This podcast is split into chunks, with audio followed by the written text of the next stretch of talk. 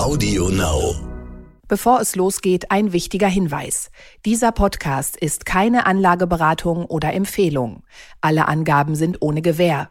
Diese stellen keinen Ersatz für eine professionelle und individuelle Beratung dar. Werteentwicklungen der Vergangenheit sind kein Indikator für zukünftige Wertentwicklung. Aktien fürs Leben. Der Vermögenspodcast von Kapital. Mit Christian Röhl und Horst von Butler. Hallo und herzlich willkommen zum Finale der zweiten Staffel von Aktien fürs Leben, dem Vermögenspodcast von Kapital. Wir sind der heute ziemlich verschnupfte Christian Veröhl und der nicht so verschnupfte Horst von Butler. Wir schauen heute in dieser letzten Folge unter anderem auf Nestlé. Die Konsumgüterkonzerne sind ja immer ein Indikator für das Megathema Inflation und auch das Konsumverhalten. Ja, außerdem widmen wir uns dem sogenannten Pantoffelportfolio. Dahinter steht ja immer die Frage, wie teilt man sich sein Portfolio auf, wie viele Aktien hält man, wie viel Cash und wie viel Anleihen. Und dazu hast du, Christian, ein paar grundsätzliche Anmerkungen. Ja, und wir schließen dieses Finale mit ein paar weisen Worten über das Timing von André Costolani. Aber vorab müssen wir ein bisschen Aktualität machen, lieber Horst. Zum Beispiel Buchmesse in Frankfurt. Für dich ja dieses Jahr ein ganz besonderes Ereignis, nachdem du gerade dein Buch geschrieben hast. Wir haben vor einigen Folgen hier drüber gesprochen. Am Wochenende warst du da. Hast ein paar Stimmungen mitgebracht? Also erstmal war das sehr faszinierend zu sehen, äh, wie voll das war. Ähm, also es war ja geöffnet für den Publikumsverkehr und das war wie ein Festival oder wie so ein Rockkonzert. Also die Menschen schoben und drängten sich da durch die Gänge zwischen die Buchstände.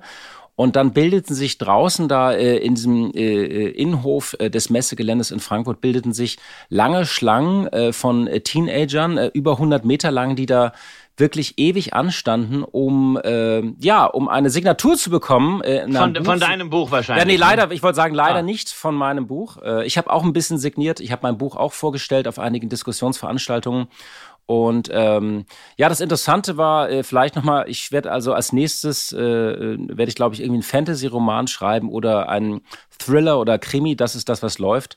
Und ähm, was ich, mich aber einfach beeindruckt hat, wie viele Familien und junge Menschen da waren, äh, wirklich also junge Menschen mit drei, vier Büchern in der Hand, äh, dass die lesen und dass die diese Buchmesse so feiern, das hatte ich nicht erwartet. Ich dachte, da sind dann eher so weiße Haarkränze zu sehen. Also für mich war es gut. Ich habe das grüne Jahrzehnt, mein Buch, vorstellen können auf einigen Podiumsveranstaltungen, die dann immer auch gestreamt wurden oder ähm, als Podcast aufgenommen werden. Das hat Spaß gemacht und ich komme völlig erfüllt zurück, wie viel die Menschen doch noch lesen und dass sie auch so ein bisschen ja in diesen Zeiten auch mal andere Themen suchen, äh, als immer nur Krise, Krise, Krise.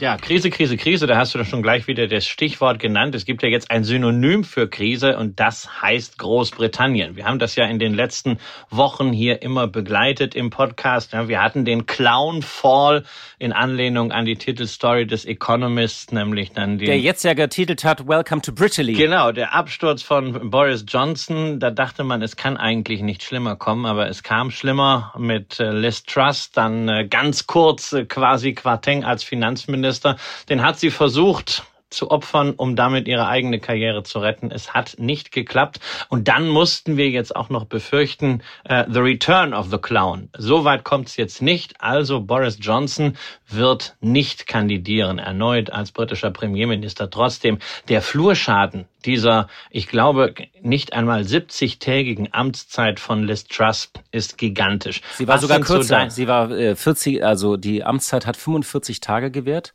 also 44 oder 45 Tage. Und ähm, also ich glaube, die einzige, die einzige Leistung, die von ihr bleibt, ist, sie war die letzte Premierministerin, die die Queen lebend gesehen hat. Ja, also dann, dann war dann war es das auch, ja. Aber äh, also äh, wahnsinnig dicht, was in dieser Regierungszeit hineingefallen ist. Ähm, wie siehst du das jetzt nach vorne? Kann Sinak das kitten oder ist das äh, ein hoffnungsloser Fall? Nein, also es ist sehr, sehr schwierig, weil man muss ja sagen, die Tories, die klammern sich ja an die Macht und die vereint eigentlich äh, nur noch die Angst vor dem Untergang bei der nächsten Wahl. Da würden sie nämlich abstürzen. Und ähm, ich finde, was dort passiert ist, ähm, ist schon. Also man schaut ja diese Salatkopfwette, ich bewundere ja die Briten, dass sie immer ihren Humor nicht verlieren und äh, das dann auch noch, noch ein bisschen zelebrieren. Aber es sind ja äh, Zersetzungserscheinungen und Auflösungserscheinungen, die es in der Form irgendwie in einem solchen Land nicht geben sollte wenn man sich dann auf unseren Koalitionskrach dann immer schaut hier in Deutschland, muss man sagen, wir werden ja echt richtig äh, gut regiert. Äh, das ist ja wirklich äh, ein Hort der Stabilität sind wir da. Das Schwierige ist, glaube ich, und ähm, auch nochmal eine Szene aus der Buchmesse. Ich hatte bei einem Abendessen hatte ich die Gelegenheit, mit dem äh, großen britischen Historiker Ian Kershaw zu sprechen, der dort sein neues Buch präsentiert hat. Und natürlich kamen wir auch auf Großbritannien. Und er sagte eben nochmal, dass die Tories, und das ist uns immer nicht so klar, dass die in Teilen eben eine ähm, radikalisierte populistische Partei geworden ist. Es gibt Länder, in den USA hat man auch das Phänomen bei den Republikanern, wo sich keine populistischen Parteien gebildet haben, wie in den meisten europäischen Ländern, ja. Wir kennen das auch mit der äh, AfD auf dem rechten Rand. Und dieser Flügel hat sich so radikalisiert und dominiert eben die Tories seit vielen Jahren. Und das ist jetzt zu einem Showdown gekommen, wo man sagen kann, diese Konzepte sind eigentlich gescheitert. Es kann sein, er ist ja ein sehr charismatischer, eine sehr charismatische Figur. Ähm, ich fand, er war ein guter Finanzminister, dass er zumindest mit dem Jeremy Hunt für ein bisschen Vertrauen und Stabilität sorgt. Und darum wird es am Anfang vor allem gehen, erstmal das Vertrauen herzustellen in die Finanzmärkte und ja, auch in die Zukunftskraft dieses Landes.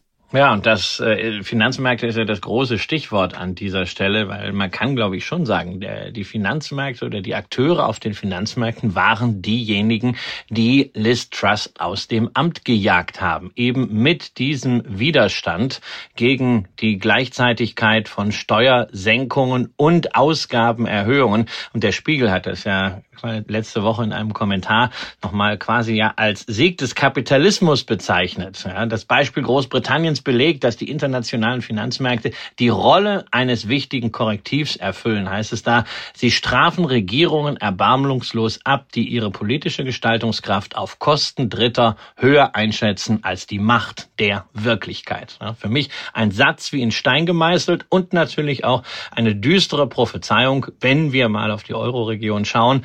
Einerseits, darüber wird viel gesprochen, Italien, das neue Kabinett dort ist jetzt im Amt. Man wird sehen, was dort an Wohltaten kommt. Aber auch natürlich mit Blick auf Frankreich ist das kritisch.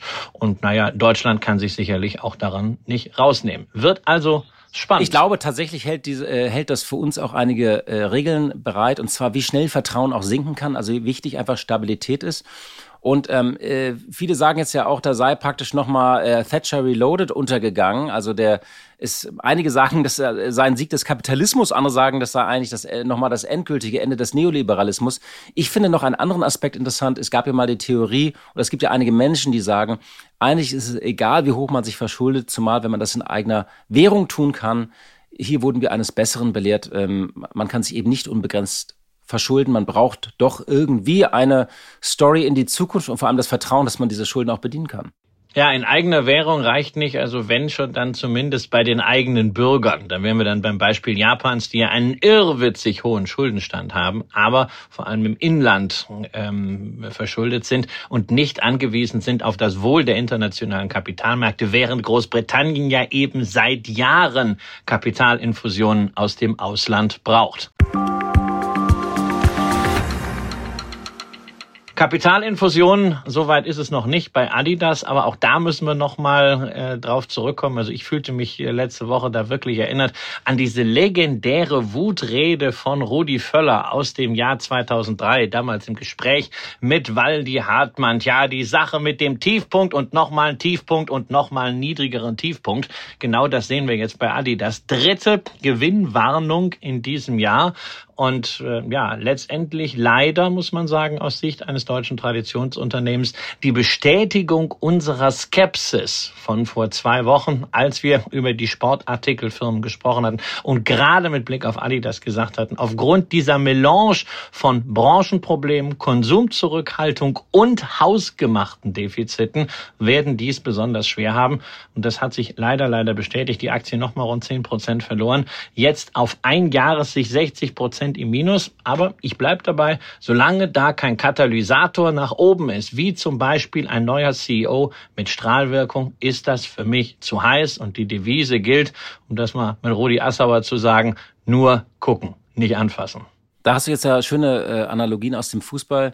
Was mir nochmal aufgefallen ist, insgesamt ist es ja so, wenn man so einen Podcast macht, und wir machen das jetzt ja seit Mai, ähm, dann ziehen ja manche Zahlen und Unternehmen wie, ein, wie so ein Karnevalszug nochmal an einem vorbei, über die man schon mal gesprochen hat.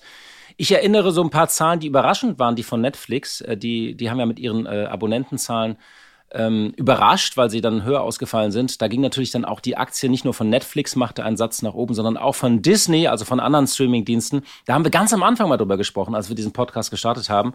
Da würde ich immer nur sagen, ähm, nicht auf nur Quartalsergebnisse schauen, weil man kann dann auch mal hier was reinbuchen oder da was reinbuchen für ein gutes Sentiment, sondern auch äh, in Ruhe da abwarten.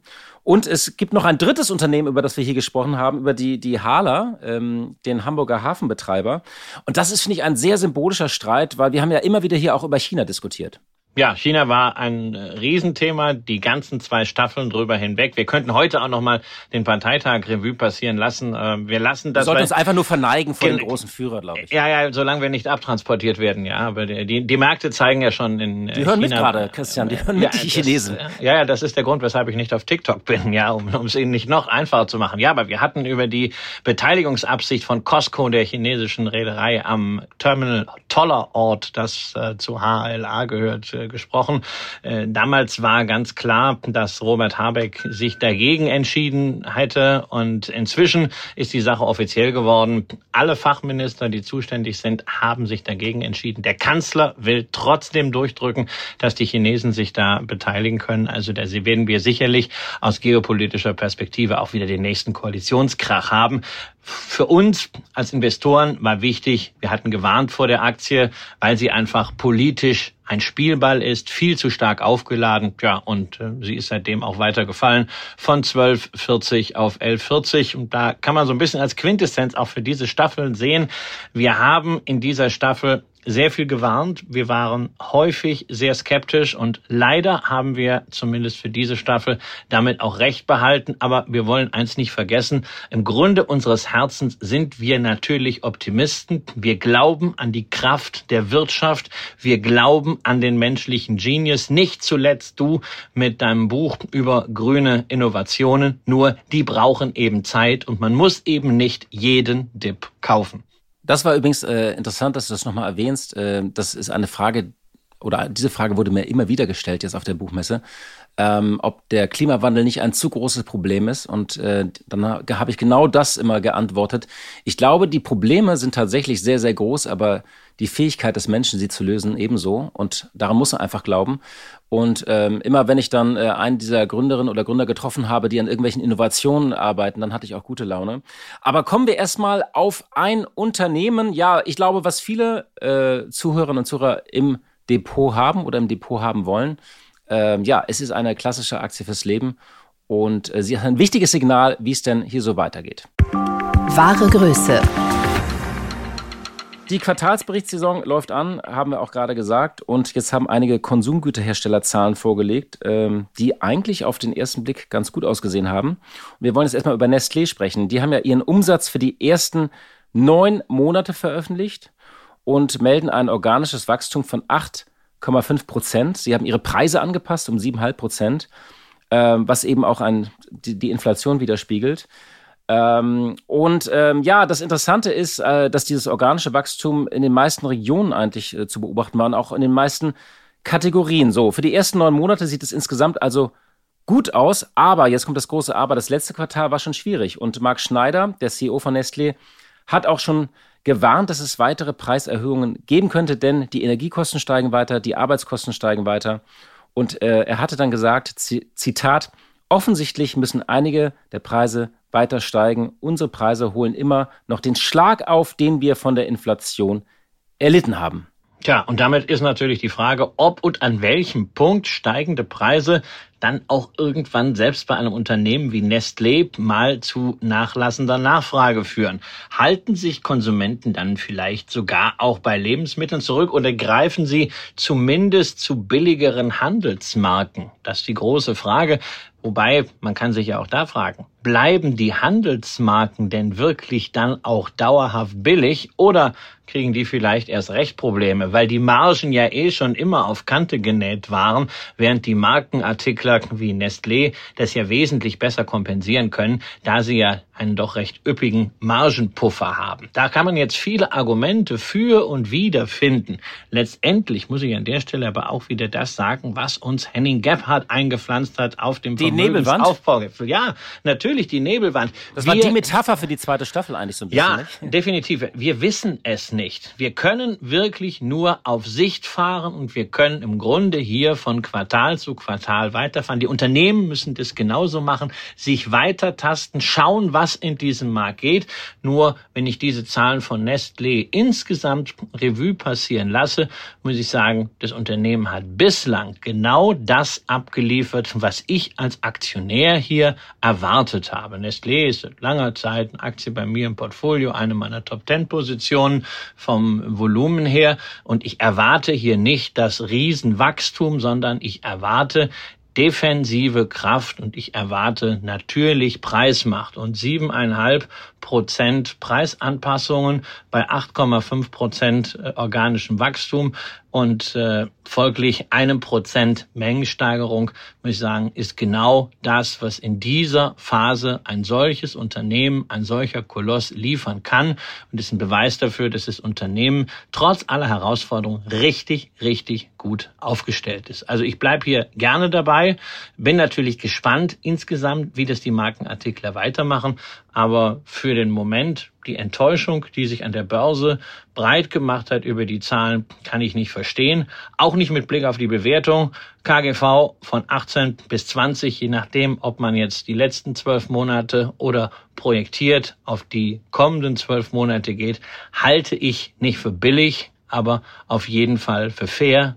Dazu eine gute Bilanzstruktur und Management, was sehr, sehr agil ist und auch Portfoliopflege aktiv betreibt. Kommen wir jetzt mal auf den zweiten Konsumgüterkonzern Procter Gamble. Äh, da ist es halt so, ähm, äh, Situation ähnlich. Die haben aber ein zusätzliches Problem noch, denn die machen die Hälfte äh, ihres Umsatzes außerhalb der USA und die leiden unter dem starken Dollar. Und äh, Andrew Schulten, der Chief Financial Officer, hat gesagt, wir erwarten im Laufe des Geschäftsjahres uneingeschränkt mehr Volatilität bei den Kosten, Währungen und der Dynamik der Verbraucher und auch Procter Gamble hat die Preise seiner Produkte erhöhen können ähm, bis September. Äh, Im Jahresvergleich um 9 Prozent. Das ist sogar mehr als das, was äh, Nestlé gemacht hat. Und ähm, der Unterschied ist da, dass das ähm, Procter Gamble hat einfach weniger verkauft. Da ist das Volumen äh, in dem Quartal zurückgegangen um 3 Prozent. Bei Nestlé waren es eben nur 0,2 Prozent. Und ähm, ja, das heißt, ähm, da waren die Analysten ein bisschen enttäuscht. Äh, also sie kämpfen mit dem starken Dollar, sie haben Probleme in der Lieferkette. Ähm, wie schaust du denn auf, da auf die Zahlen jetzt auch, ähm, äh, sozusagen, wie robust Procter Gamble da durch die Krise gekommen ist bisher? Naja, so Haushaltswaren und Pflegeprodukte sind nun mal keine Lebensmittel. Ja, und wenn das Budget schmaler wird, dann sparst du vielleicht zunächst mal beim Rasierer oder beim Rasierschaum, äh, bevor du anfängst beim Essen zu sparen. Und insofern ist es absolut logisch. Nichtsdestotrotz, in Anbetracht der Umstände sind das nach wie vor gute Zahlen. Auch wenn man nicht vergessen darf, dass die Bewertung von Procter Gamble etwas höher ist als die von Nestlé einerseits kann man auf das KGV gucken, 21 bis 22, das ist jetzt auch keine Mondbewertung, aber es ist durchaus ein bisschen mehr. Es ist etwas, wo ich mir jetzt keine Sorgen machen würde, wo ich nicht sage, die Aktie crasht jetzt weg, aber man sollte es einfach im Hinterkopf behalten, wenn man da jetzt über Aufstockungen nachdenkt. Und äh, auf der anderen Seite, die Umsatzbewertung ist natürlich auch ordentlich. Äh, viermal Umsatz für eine Procter Gamble. Das impliziert, eine hohe Marge. Die haben wir in der Vergangenheit auch gesehen, aber da steckt nach wie vor die Erwartung drin, dass man die auch jetzt in dieser inflationären Zeit halten kann.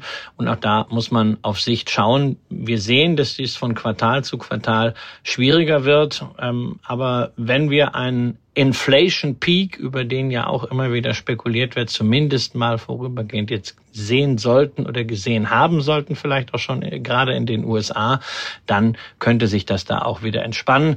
Dollar haben wir auch immer wieder drüber diskutiert, was auf der einen Seite ein Vorteil ist, wenn wir hier US-Dividenden kassieren, wenn wir hier US-Aktien im Portfolio haben, der starke Dollar gegen einen schwachen Euro ist natürlich spiegelbildlich für die Unternehmen ein Problem. Christian, du hast ja noch ein anderes Unternehmen ausge, äh, rausgesucht, was man, glaube ich, jetzt nicht immer so als erstes auf dem Schirm hat, nicht? Ja, also äh, mir fiel letzte Woche noch auf äh, WD-40, also WD-40 äh, steht für Water Displacement. Die Firma kennt eigentlich hier in Deutschland niemand, aber die Produkte kennt man. Äh, das ist nämlich dieses Kriechöl in den blau-gelben Flaschen, was man unter anderem als Kontaktspray, als Korrosionsstoff, Schmierstoff, Reiniger einsetzt. Und immerhin, auch dieses Unternehmen ist zwei Milliarden wert an der Börse. Auch die haben Quartalszahlen vorgelegt. Zweistellige Umsatzzuwächse, da freut freut man sich natürlich, aber auch hier deutlich rückläufige Margen. Die Preiserhöhungen können also die gestiegenen Inputkosten nicht kompensieren und das wird jetzt gnadenlos abgestraft an der Börse. Die Aktie ist allein nach der Vorlage dieser Quartalszahlen, also wohlgemerkt zweistellige Umsatzzuwächse von 170 auf 150 Dollar gefallen, nachdem der Kurs übrigens Anfang 2021 noch bei über 300 Dollar gewesen war. Also eine vermeintlich halbwegs sichere defensive Aktie mehr als halbiert und trotzdem das darf man eben nicht vergessen. Trotzdem immer noch nicht günstig. Kurs-Gewinn-Verhältnis nach hinten geguckt, 34, nach vorne geguckt, 26 da muss ich echt sagen, Vorsicht für solchen Unternehmen. Natürlich, Qualität hat ihren Preis, aber dieser Preis kann eben auch zu hoch sein, wenn irgendetwas ins Rutschen kommt.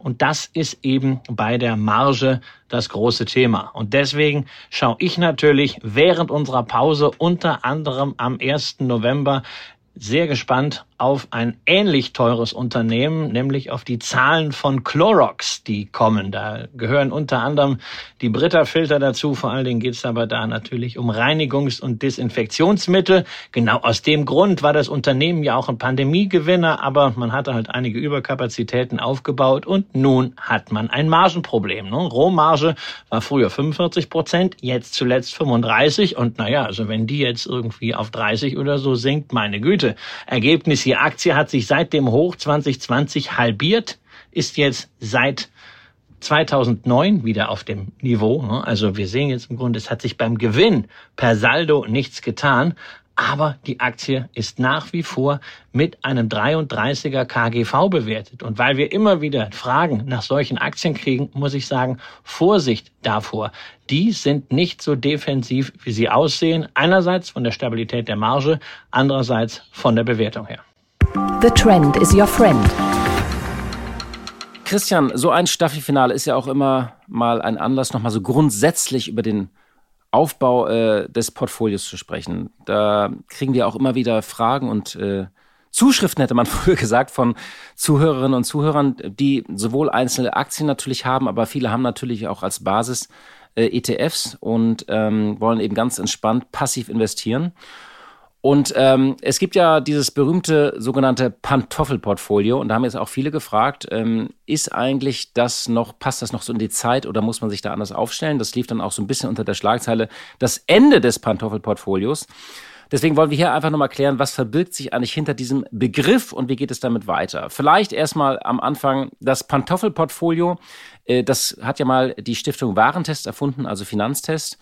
Und die ähm, zeigt einen, oder die Grundidee, dass man, haben sie gesagt, wenn man sich dieses Depot gebaut hat, kann man eigentlich entspannen und sich erstmal Pantoffeln anziehen. Also einfach zurücklehnen und warten, dass es wächst. Und das ist natürlich jetzt auch so ein bisschen in Frage gestellt worden, äh, die vergangenen zwei, drei Jahre, weil es da ja immer wieder deutliche Rücksetzer gab. Also, und dieses Pantoffelportfolio, das besteht immer zu einem gewissen Anteil natürlich aus Aktien, breit gestreuten, breit diversifizierten äh, Aktien-ETFs, zum Beispiel auf den MSCI World und dann auf der anderen Seite aus Cash, also aus Tagesgeld.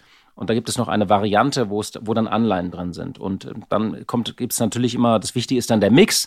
Also manche haben dann einen Mix von 50-50, äh, wenn sie ein bisschen risikoreicher sind, 60-40 oder 70-30. Und ähm, die Idee ist, dass man das dann immer neu gewichtet und dann eigentlich gewisse Renditen, die man, die, aus denen man historische Erfahrung hat, dass man die in der äh, Zukunft auch erzielen kann. Und natürlich sind in diesen ganzen äh, Rendite- und Renditeerwartungen jetzt doch manche Fragezeichen aufgetaucht. Und wir wollten noch mal ein bisschen draufschauen, äh, ähm, Christian, äh, was mit diesem Pantoffelportfolio eigentlich ist, ob das eigentlich noch gilt oder ob man dann doch ein bisschen mehr tun muss und so viel zurücklehnen eben dann doch nicht, nicht mehr drin ist. Ja, also grundsätzlich ist das Pantoffelportfolio ja mal eine sehr entspannte und vor allen Dingen auch sehr kostengünstige Möglichkeit zu investieren. Das ist ja schon ein Vorteil, solange man sich wirklich an diese Disziplin hält, dass man regelmäßig unter bestimmten Bedingungen diese Ausgangsgewichtung wiederherstellt. Denn das ist ja klar, wenn ich eigentlich 50-50 haben will, aber aufs Cash nichts bekomme und die Aktienmärkte sich verdoppeln, dann habe ich hinterher nicht mehr 50-50, sondern 75-25 und das will ich ja nicht. Deswegen ist ganz entscheidend dabei wirklich dieses mechanische Neugewichten, diese sogenannte Rebalancing-Transaktion zum Beispiel. Also wenn die Aktienquote unter 40 gefallen ist durch entsprechende Kursverluste oder über 60 Prozent gestiegen ist durch entsprechende Kursgewinne. Und da muss man wirklich sagen, das hat sowohl langfristig als auch kurzfristig wirklich hervorragend äh, funktioniert. Wir werden das dann auch wieder in den sozialen Medien zeigen, beispielsweise also mal über die ganz lange Frist seit 1970, äh, also immerhin über 50 Jahre mit dem MSCI World und ein äh, Tagesgeldkonto in D-Mark beziehungsweise Euro hat man mit einem solchen Pantoffelportfolio 6,7 Prozent Rendite PA gemacht im Durchschnitt. Ja, der MSCI World in Euro hat nur 7,1 Prozent gemacht. Das heißt also, diese Beimischung von Cash, die hat sich wirklich gelohnt, liegt natürlich auch daran, dass es früher dort mehr Zinsen gab. Aber insbesondere spannend ist es auf der Risikoseite, denn wir haben hier wirklich nur halb so starke Rückgänge, kann man sich bei 50-50 eben auch erklären, wie im Aktienmarkt. Und äh, damit ist es schon eine Strategie, die funktioniert hat, langfristig wie auch kurzfristig. Also wenn wir beispielsweise mal auf äh, ja, seit 2020 schauen, ja, zwei schwere Krisen, Corona und jetzt die Energie, Ukraine und, und Poly-Nebelwand-Krise, ähm, dann stehen da trotzdem am Ende in Euro 11,9 Prozent bei diesem Pantoffelportfolio zu Buche seit Anfang 2020. Und deswegen frage ich mich ernsthaft, warum es jetzt Schlagzeilen gibt zum Ende des Pantoffelportfolios. Ja, das ist ja die große Frage. Also, ähm, wie kam die überhaupt auf? Es war ja so ein bisschen so die Frage, und ich glaube, das ist der Ursprung, den sollten wir nochmal klären. Da interessiert mich auch deine Meinung, dass man gesagt hat, normalerweise war es ja so, wenn man ein Portfolio aus also nehmen wir den Cash jetzt mal raus, aus Aktien und Anleihen hat. Wenn die Aktienmärkte runtergingen, konnte man ähm, äh, Kursgewinne bei den Anleihen erzielen. Äh, und jetzt ist es ja so, dass beides synchron nach unten gegangen ist in den vergangenen Monaten. Also man hat auf beiden Seiten verloren. Ich glaube, so kamen diese Schlagzeilen zustande, nicht? Ja, gut, das ist natürlich jetzt die andere Variante, äh, wenn du eben nicht Cash nimmst, sondern wenn du äh, Anleihen nimmst. Anleihen haben in der Vergangenheit halt auch entsprechend besser performt.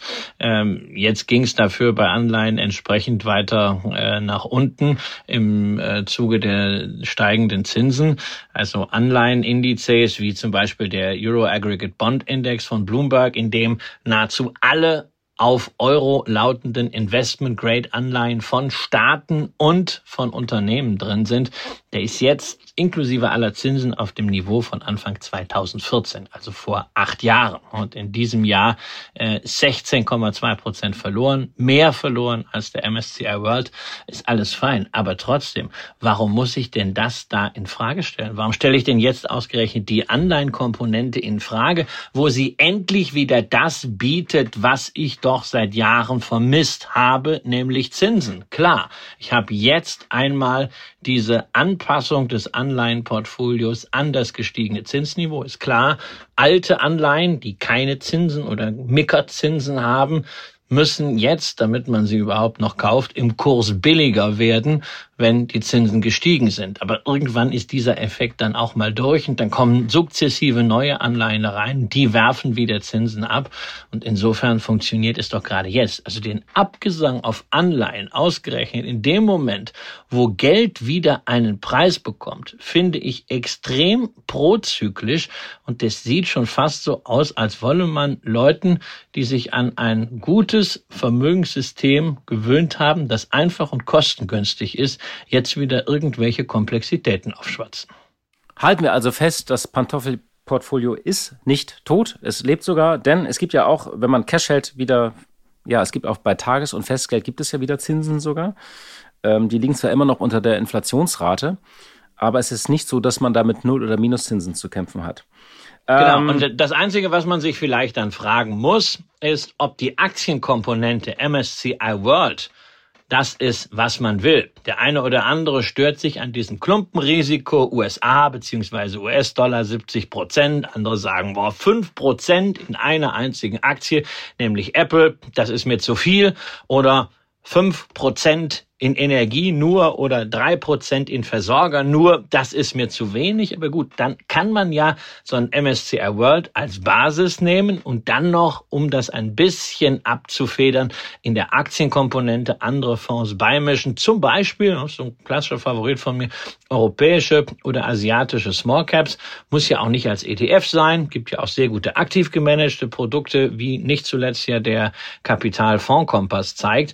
Wobei also auch bei diesem aktiven Management man ein bisschen vorsichtig sein muss, gerade wenn es über die breiten Märkte geht. Diese Leier so, naja, in der Vergangenheit war investieren sehr, sehr einfach. Jetzt wird es schwierig und jetzt kommt Stockpicking richtig raus, dass das man seine immer Stärken, wieder, Ja, das kommt, das kommt jedes Jahr und das werden wir jetzt zum Jahresende wieder nochmal hören, weil das ist so ein klassischer Verkaufsspruch fürs Jahresendgespräch äh, in, in den Banken und da kann ich also wirklich alle Zuhörerinnen und Zuhörer nur auffordern, seid aufgeschlossen, hört's euch an, aber seid nicht so, äh, dass ihr da blind vertraut. Ja, diese Leier, die kriegen wir. Das ist wie so eine Schallplatte.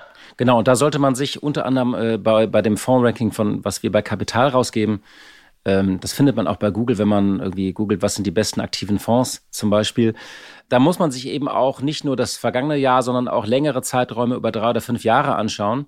Und ich glaube, nächstes Jahr wird es tatsächlich interessant, weil viele aktive, also global anlegende Fonds konnten auch auf den Index schlagen, weil sie sehr techlastig waren. Und ich habe mir jetzt mal die äh, Performance auch angeschaut in den vergangenen äh, halben Jahr oder seit 1. Januar und da liegen sie deu teilweise deutlich unter dem MSCI World, weil sie eben dann doch irgendwie ein Klumpenrisiko hatten. Also bin mal gespannt, wie diese Wette ausgeht, wie diese Rankings ausfallen.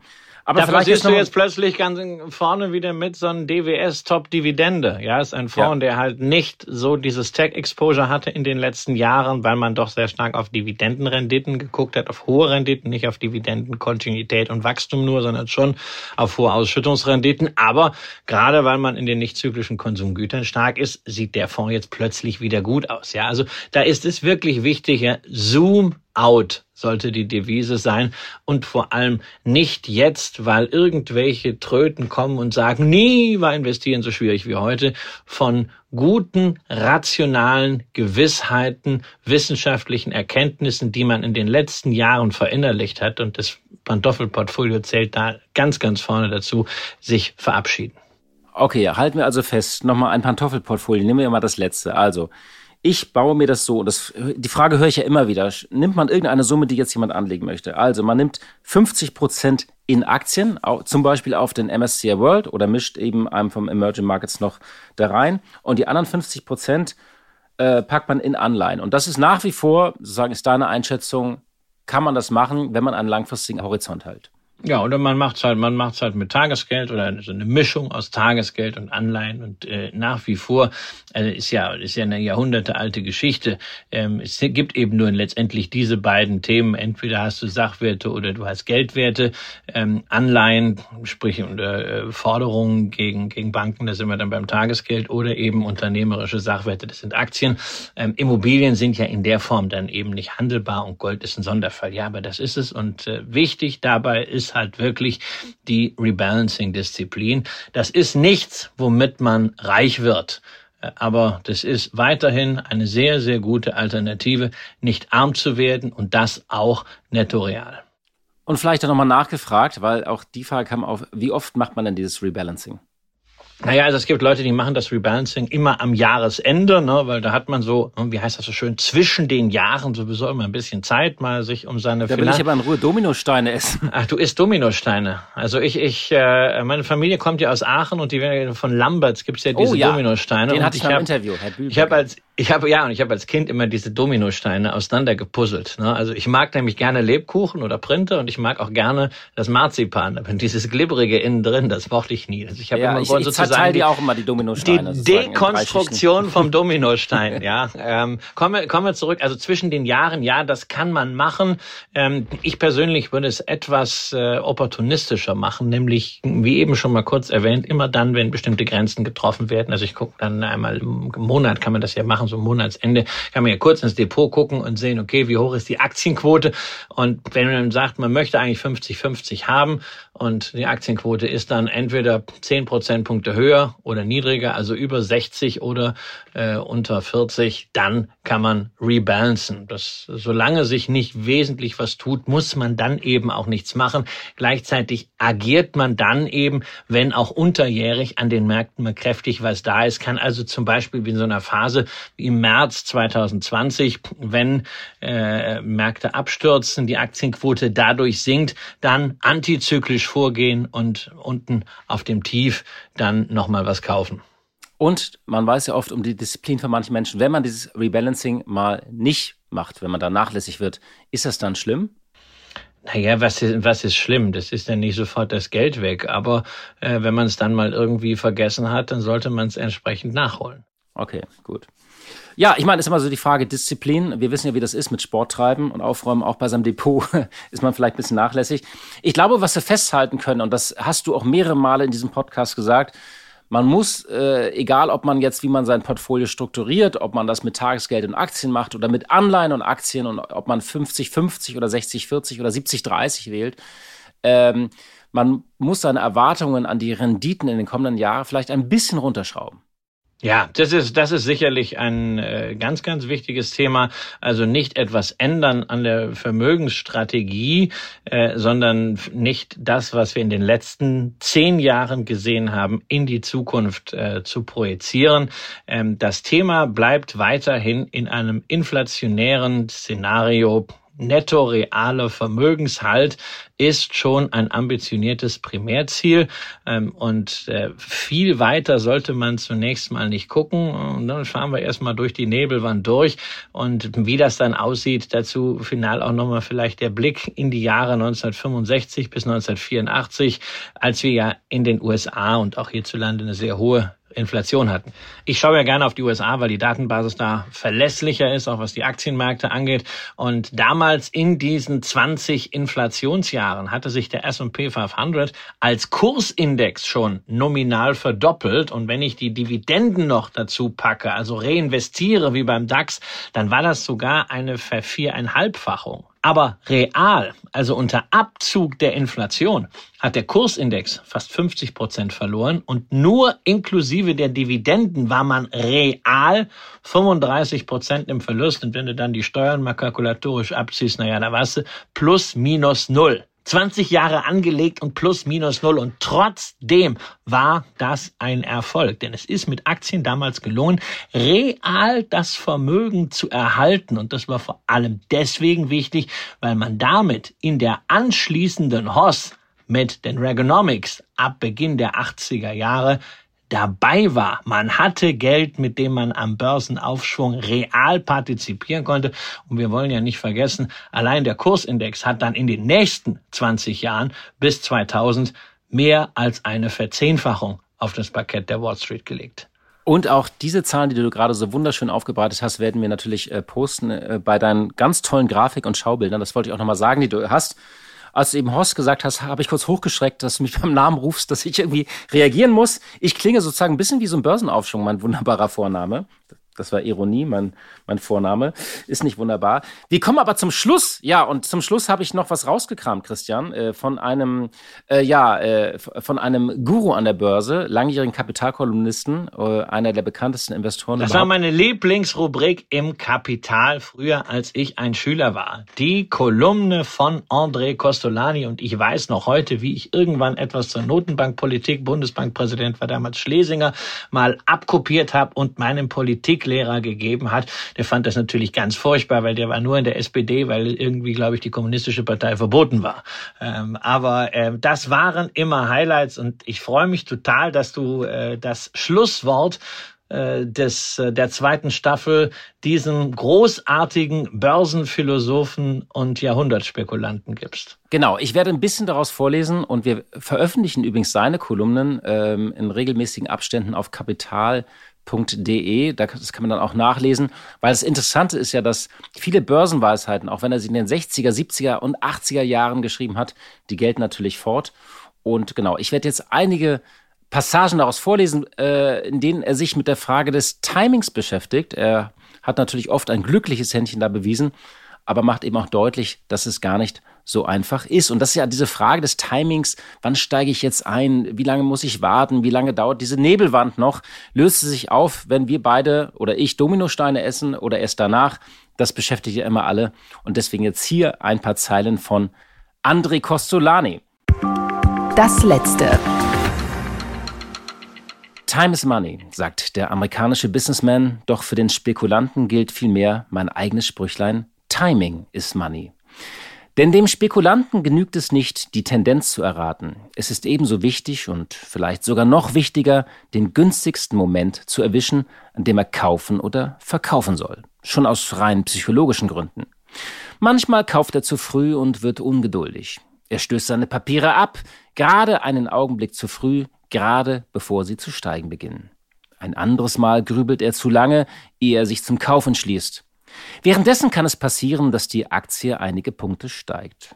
Er wird ärgerlich und kauft sie nicht mehr, weil es ihm einfach gegen den Strich geht, jetzt das Papier höher zu bezahlen. Er wartet darauf, dass es wieder fällt. Leider vergebens, denn der Kurs saust in die Höhe. In beiden Fällen hat er zwar recht bekommen, der Erfolg blieb jedoch aus. Denn sein Timing war falsch. In meiner Börsenlaufbahn hatte ich wohl hundertmal ein falsches Timing. Aber auch mitunter das Richtige, wie zum Beispiel bei der jüngsten Hoss-Bewegung in, an der Wall Street. Alle meine Freunde waren erstaunt, wieso ich das plötzliche Drehen des New Yorker Marktes so genau vorausgesehen habe, obwohl alle Indizien dagegen waren. Kein Wunder, denn diesmal hatte ich die präzisesten Elemente aus Wirtschaft und Finanz in der Hand. Am 9. Februar letzten Jahres erreichte der Dow Jones Index die historische Spitze von 1000. Das war mir umso angenehmer, als dieses Ereignis gerade auf meinen Geburtstag fiel und ich voller amerikanischer Aktien dasaß. Nachdem es nun einmal zum guten Ton gehört, ein vom Schicksal großzügig angebotenes Geburtstagsgeschenk würdig anzunehmen, blieb mir nichts anderes übrig, als bei den hohen Preisen den Nutzen zu nehmen. Von diesem Tag an gingen die Kurse langsam zurück, bis es dann schließlich zu einem großen Sturz kam. Ja, und er fährt dann fort äh, und äh, hantiert so ein bisschen mit seinem Geburtstag und Namenstag. Das ist dann eine feine Ironie, wo er eben sagt, er tut so, als ob er das Timing äh, gehabt hätte zu der Zeit. Hatte er natürlich nicht. Und ich finde, was er da am Anfang beschreibt, dieses Abwarten und hätte, hätte Fahrradkette, das, ja, das beschäftigt uns alle immer wieder, äh, egal wie viel Erfahrung man äh, an der Börse hat. Und Christian, ja, das ist das, das ist der Schluss von unserer zweiten Staffel. Ähm, wir machen jetzt zwei Wochen äh, Herbstferien. Und äh, ich wollte dir nochmal Danke sagen für deine großartigen Leistungen, denn man muss sagen, viele der Grafiken und Detailanalysen und der Zahlen, die suchst du raus und bereitest das hier immer vor. Ähm, und ich bin immer wieder, ja, ähm, äh, fasziniert davon, ähm, äh, wie du das immer ausspuckst. Also bei TKKG wärst du Karl der Computer, glaube ich. Also was du da immer rausholst. Das war Wissen auch in der Tat immer mein Lieblingscharakter. Das, Wirklich? Äh, das muss, ja, ja, muss ich zugeben. Ja, also vom Essen her eher Klößchen, aber ansonsten war es schon eher Karl. Also äh, ganz, ganz, ganz lieben Dank für deine Zeit, die du da investiert hast, für die äh, stundenlange Aktienanalyse für unsere Hörerinnen und Hörer. Und ja, uns bleibt vielleicht auch noch zu genau. danken, äh, eben genau Ihnen und euch, denn ähm, wir sind gewachsen. Wenn es euch gefallen hat, gebt uns nochmal fünf Sterne, schreibt uns Bewertungen, denn das macht uns sichtbarer und wir hoffen, dass wir euch ein bisschen inspirieren konnten und auch durch diese schwierige Phase der Börse begleiten konnten. Genau, wenn es euch gefallen hat, dann gebt fünf Sterne. Wenn es euch nicht gefallen hat, dann äh, schreibt uns und äh, sagt uns, was wir besser machen können. Und ansonsten, lieber Horst, mir war auch die zweite Staffel ein großes Vergnügen und äh, wir haben uns ja irgendwann in Anlehnung äh, an eine Rede des Bundeskanzlers ein Versprechen gegeben. Das gilt natürlich auch an unsere Zuhörerinnen und Zuhörer. You never talk alone. Bis in drei Wochen. Machen Sie es gut. Aktien fürs Leben. Der Vermögenspodcast von Kapital. Mit Christian Röhl und Horst von Butler.